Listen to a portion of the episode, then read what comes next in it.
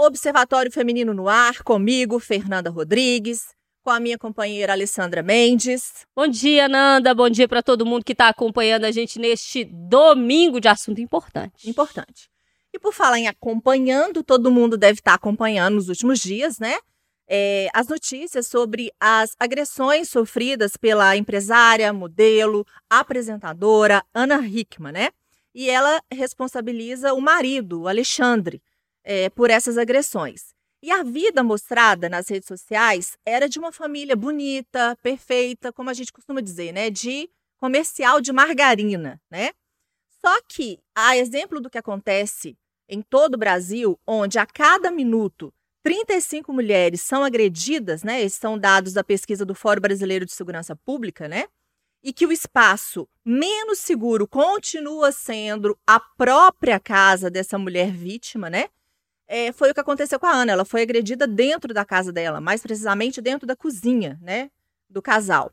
E aí, no último domingo, ela deu uma entrevista do programa Domingo Espetacular, é, da TV Record, né? E aí ela contou é, muito mais do que só essa agressão sofrida no sábado do dia 11. Ela falou também sobre é, a questão dos abusos psicológicos que ela sofria, é, da questão financeira, né, do, da violência patrimonial. E é, uma coisa também, eu queria que a gente ouvisse um pouco, a gente recortou alguns trechos dessa entrevista, porque ela é muito grande, e a gente vai acompanhar os principais momentos assim dessa entrevista que a gente separou. Vamos ouvir. Eu tentei me desvencilhar dessa relação por algumas vezes, mas as pessoas que estão ao teu redor, elas são convencidas a dizer que você está errada que você que tá desequilibrada, tá trabalhando demais, tá cansada. Não, ele tá só te protegendo. Nossa, eu via muito isso. Você tá louco, ele te ama. Eu sempre fui uma mulher muito forte. Mas ao mesmo tempo, a única pessoa que eu sempre, que eu dizia categoricamente, o único que eu confio 100% é nele. Por que você não tá se cuidando? Você tá gorda? Cuidado, tá? Ninguém vai te querer velha. O tempo tá passando. Falei, poxa, Lila, é, o tempo passa para todo mundo. Eu me sinto muito bem. Tá, mas ninguém quer uma Ana Hickman velha. Ninguém quer uma gorda. Eu achei que eu tinha chegado num momento da minha história que estava bem financeiramente, patrimônio, as empresas indo super bem, meu filho maravilhoso, exemplo na escola.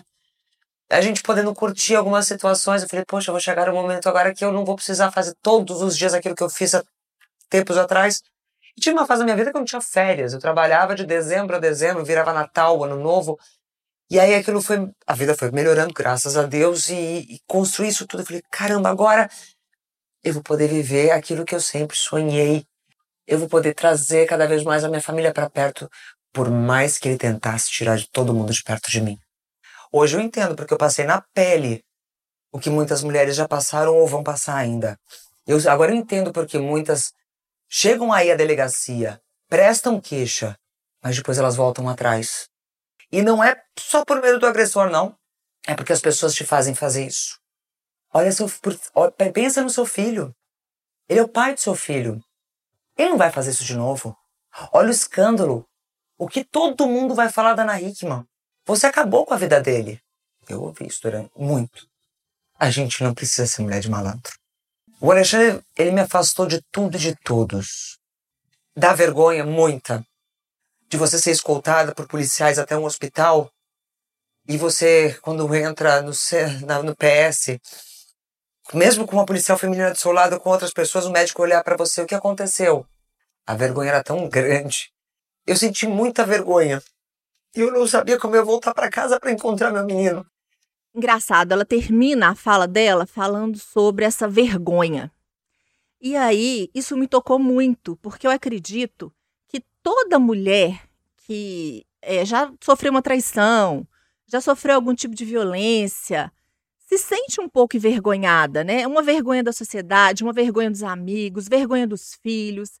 E eu falei, gente, como é que, por que essa vergonha, né?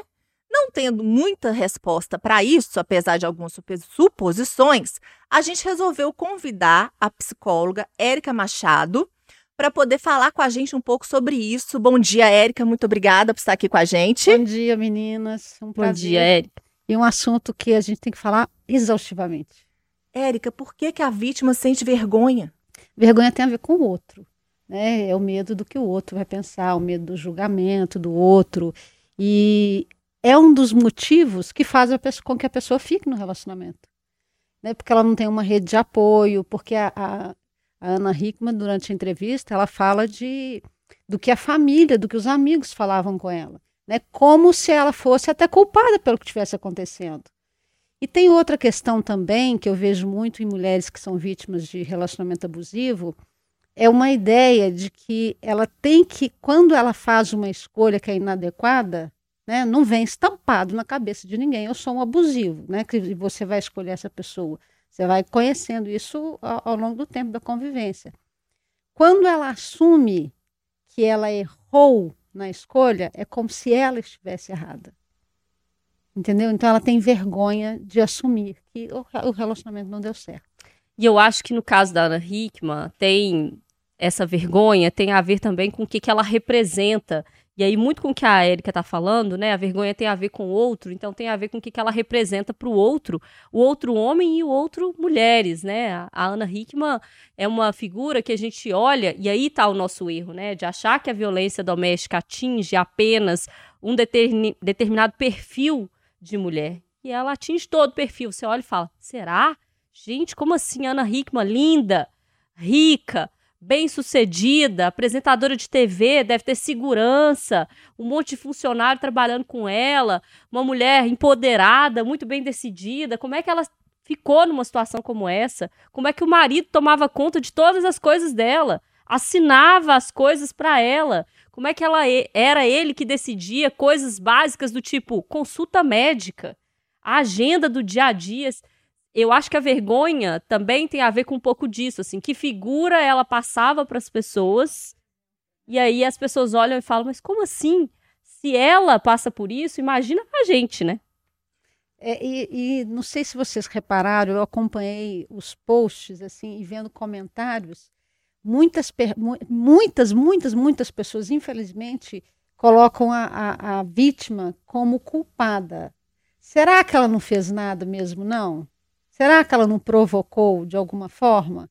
A nossa sociedade ainda é muito adoecida, é um terreno fértil para essa questão do, do machismo, né? esse machismo estrutural que a gente tem de colocar uma vítima como culpada.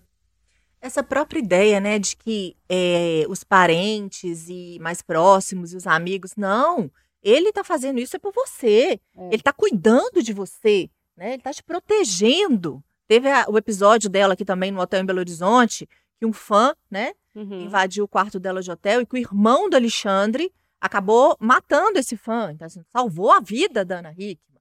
Eu imagino tudo isso passando na cabeça dela, as cobranças que ela sofreu e ela fez uma revelação também nas entrevistas, que a mãe era vítima de abuso pelo pai, né, de violência doméstica, era agredida pelo pai, e ela também foi agredida pelo pai. Então, quando a gente é, vive nesse meio, você luta para ter uma família onde isso não se repita, ou você fecha os olhos quando isso está acontecendo. Porque é muito difícil aceitar que você está repetindo ali o que a sua mãe passou. E ela fala muito isso. Ela fala assim: eu, eu acreditava na família, né? Eu queria uma família, meu filho, meu marido. E eu acho que isso também está no nosso imaginário social e cultural. As mulheres crescem com isso, com esse instinto de preservação da família, que é um instinto puramente feminino. Uhum. Se o homem tiver que fazer alguma coisa, se ele tiver que ir embora e comprar cigarro e não voltar mais, ele vai fazer. E nós não, ficamos com essa responsabilidade de sermos guardiãs da família. E sendo que a família pode ter várias configurações. Só que a gente cresceu acreditando que é mamãe, papai e filhinho. E tem a questão religiosa também, né? A mulher que tudo perdoa, que tem que aguentar isso tudo. A violência vista como amor. Ah, ele te bateu porque ele gosta de você. Pensa uma criança ouvindo isso. Então cresce acreditando que amor e violência são sinônimos. Essa questão da mãe dela é muito simplista, é muito senso comum dizer que uma pessoa não sai de um relacionamento abusivo porque ela gosta de apanhar. Não é nada disso. Né? São várias coisas que tem por trás de uma pessoa que fica numa relação abusiva. Uma delas é que tipo de amor que ela aprendeu, que tipo de amor que ela vivenciou. E ela vivenciou na casa dela, pelo que ela deixa claro, um pai extremamente. Tanto que ela mostra uma cicatriz na mão, né? Que ela tem do pai ter batido nela. Então são, é, muito, é muito além do que ela simplesmente gosta de apanhar. É, e eu acho que o caso da Ana Hickman, ele tem uma série de nuances para a gente refletir, e eu queria chamar a atenção para um ponto específico que eu acho que a gente acaba refletindo pouco sobre ele, e o caso da Ana Hickman traz isso muito à tona. E eu queria até chamar vocês para essa discussão, você que está em casa também, para a gente refletir um pouco sobre isso, assim. É, a separação e, na verdade, a não separação que se faz hoje em dia sobre marido e pai. Porque uma das brigas dele e dela, né, agora na justiça, é ele dizendo: ah, e ela tá cometendo alienação parental, ela tá me separando do meu filho. E aí eu fiquei refletindo sobre isso, fiquei pensando: é possível você ser um bom pai agressor? Porque é uma das coisas que, inclusive, e, e, eu, eu participo de uma pesquisa que estuda alienação parental, uma das coisas que a gente vê muito em decisão judicial é isso, assim, juízes e juízes dizendo, ah, não, uma coisa é o pai agressor, Outra coisa, uma coisa é o marido agressor, outra coisa é o pai. São coisas distintas. O pai é uma figura, o marido agressor é outra. Mas aí, gente, a maioria ou grande parte dessas agressões não acontece na frente dessa criança. Essa criança também não está crescendo nesse meio onde o pai bate na mãe e essa criança está naturalizando isso, que é o caso da Ana Hickman, que ela conta: não, eu via meu pai batendo na minha mãe, ele me bateu. E ela também naturalizou isso. Ela quis romper, mas por um tempo você tá ali naturalizando, que é o que a Erika tá falando pra gente. É o amor que ela aprendeu, é aquele tipo de amor. E aí eu acho que vale muito essa reflexão, assim. Que tipo de amor um pai que bate na mãe dá para esse filho? Ou para essa filha? É, são coisas realmente separadas, assim? Você é uma figura amorosa com seu filho ao mesmo tempo que você bate na mãe dele? como é que a gente consegue fazer essa separação? É possível fazer ela? E onde é que ela se faz, assim? Porque essa criança está dentro dessa casa, está no meio dessa família, assim. São coisas separadas, Érica? Só de bater na frente da mãe já é uma violência muito grande, né? Já não tem jeito de separar esses dois, esse pai e esse marido. É, eu não acredito, eu não vejo como coisas separadas. É, um, é uma pessoa agressiva um, um marido agressor, agressivo, é um pai agressivo. Uma hora essa violência virá de alguma forma. Ela pode não vir é, é, fisicamente, inicialmente, como o Alexandre, né, o marido da Ana Hickman, a, a, primeira, primeira agressão não foi a física, né, foi a patrimonial, foi a, a entrevista que eu não sei se é um, um, podcast que eles têm, o que, que é, dele falando do corpo dela, aquilo me tocou em tantos lugares que eu achei de uma agressividade tão grande, né, dele criticando que ela é gorda, é, que ela é velha, que ninguém vai querer ficar com ela e tal. Então, não tem muito jeito. E aí mostra também que, por exemplo, ele é agressivo com os, com os funcionários. Então, ele é uma pessoa agressiva. Infelizmente, vai ser com o filho. Eu acho que não dá para separar, não, gente. Porque eu ouvi um relato de uma mãe e que ela sofria violência é, doméstica por parte do, do, do pai dos filhos. E aí, durante muitos anos, ela apanhou até ela conseguir emprego, conseguir se estabelecer e deixar esse agressor e levou os filhos. Mas ela nunca quis é, interromper a convivência do pai com os filhos, porque ela falava: não, ele é um bom pai. Não, ele é um bom pai. E aí, esse filho, um dos filhos, cresceu, começou a fazer, ficou adolescente, começou a fazer academia. E um dia, do nada, ele chegou para a mãe dele e falou assim: Mamãe, tô forte. Ela, tá, você tá muito forte. Não, eu quero ficar muito forte. Ela falou, mas para que você quer ficar forte assim, menino? Porque nunca mais eu vou deixar ninguém te bater. Uhum. Então é uma coisa que estava na memória da criança e que ele levou e ele jovem tinha essa ideia de ser forte para defender a mãe. Então não adianta. As cicatrizes vão ficar nessa mulher e as cicatrizes vão ficar nessa criança. Né? Precisa de, de muita terapia para poder melhorar esse processo. E é por isso que a gente tem é, homens agressores replicando tanto, né? Porque a sociedade ainda é conivente com isso. E porque também ele viu o pai batendo, ele apanhou do pai. Né? As pessoas tem que aprender que as coisas não se resolvem na mão. Não é assim, né? Pois é, e são traumas gigantescos, né? E eu, eu queria até ouvir a Érica um pouco sobre Como lidar, Érica, com esses traumas? Porque a gente está falando aqui para muitas mulheres é, em casa que certamente passaram por essa situação ou conhecem alguém que passou, porque as pesquisas mostram isso, assim. Se você não passou por essa situação, não tem na sua casa, você conhece alguém que já passou por algum tipo, alguma mulher que já passou por algum tipo de violência, seja ela psicológica, econômica, patrimonial, física. Essa semana a gente acompanhou aqui na Rádio Caso de uma moça que mais uma, né, que, que tentou separar e aí o namorado foi no trabalho, passou a madrugada no telhado, esperou ela chegar, entrar no trabalho, no restaurante, esfaqueou ela dez vezes, porque ele não queria que ela terminasse o relacionamento. Trata mesmo como um objeto. E aí eu fico pensando, como é que essa mulher se recupera, seja ela Ana Hickman, que tá nesse relacionamento e que agora se entendeu num relacionamento abusivo, vítima de violência doméstica, que e que foi para a polícia e que, gente, observem, ela, ela perde muito nesse cenário também, porque ela se expõe. Ela expõe a sua intimidade, a sua vida inteira e se expõe a ponto de ser questionada, Érica, como você disse, para as pessoas que vão dizer: ah, mas ela não provocou, ah, mas ela não está querendo aparecer, ah, mas. É... É, se expõe no sentido de dizer, gente, ele, ele falsificou minha assinatura, ele tomava conta da minha vida toda, do, das minhas consultas médicas. Isso é uma exposição para Ana Hickman enorme. Então, para ela, deve ser difícil se recuperar disso. Para essa mulher que foi esfaqueada, que ainda bem ficou bem, é, que você confia de novo?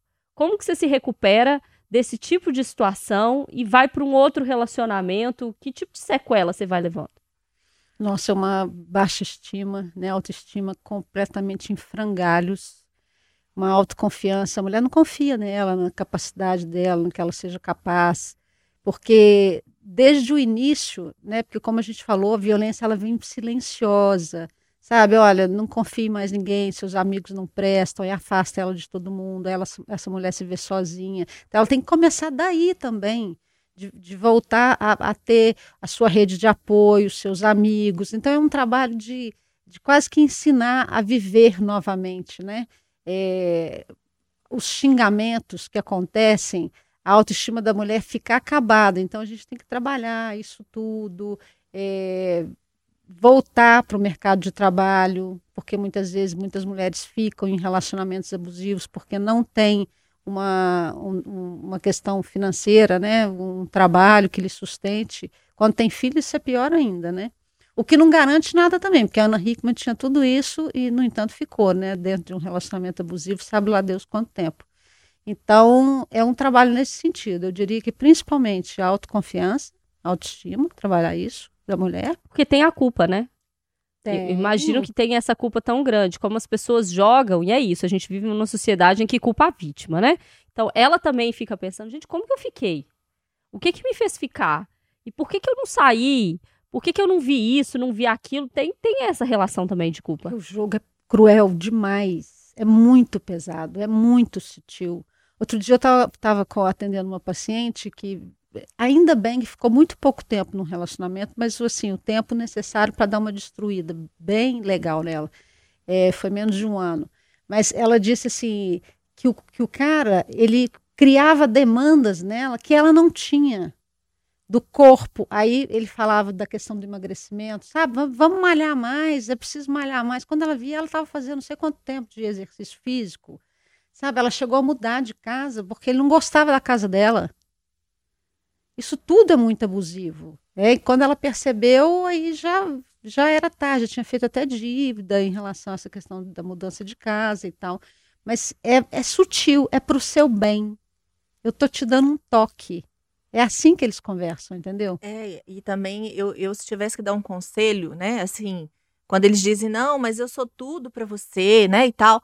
Gente, não abandone seus amigos, não é. abandone seu trabalho, principalmente não abandone sua família, porque, sinceramente, essa rede de apoio é sensacional. Eu, eu senti isso na pele, assim.